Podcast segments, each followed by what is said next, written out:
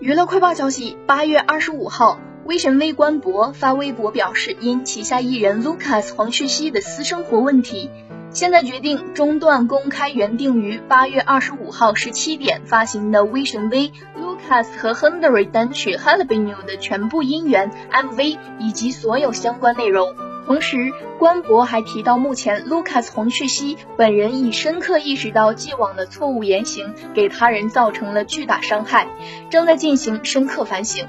公司向受到伤害的包括粉丝在内的所有人致以诚挚的歉意。